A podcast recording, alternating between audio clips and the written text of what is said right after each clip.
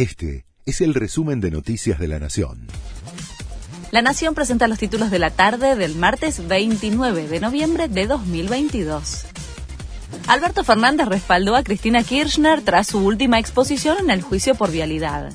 El jefe de Estado dijo que comparte los argumentos que planteó la exmandataria esta mañana durante una intervención donde aseguró que la juzga un pelotón de fusilamiento.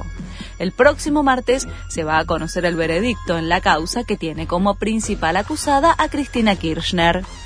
Diego Giuliano es el nuevo ministro de Transporte. Asume tras la renuncia de Alexis Guerrera, que se aleja del cargo por problemas de salud.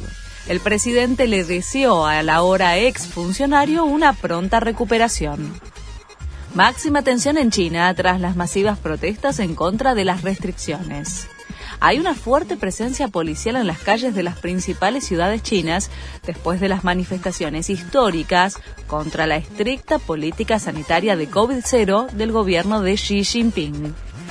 Tini visitó a Rodrigo de Paul en la concentración y la hija de Leandro Paredes enloqueció al verla.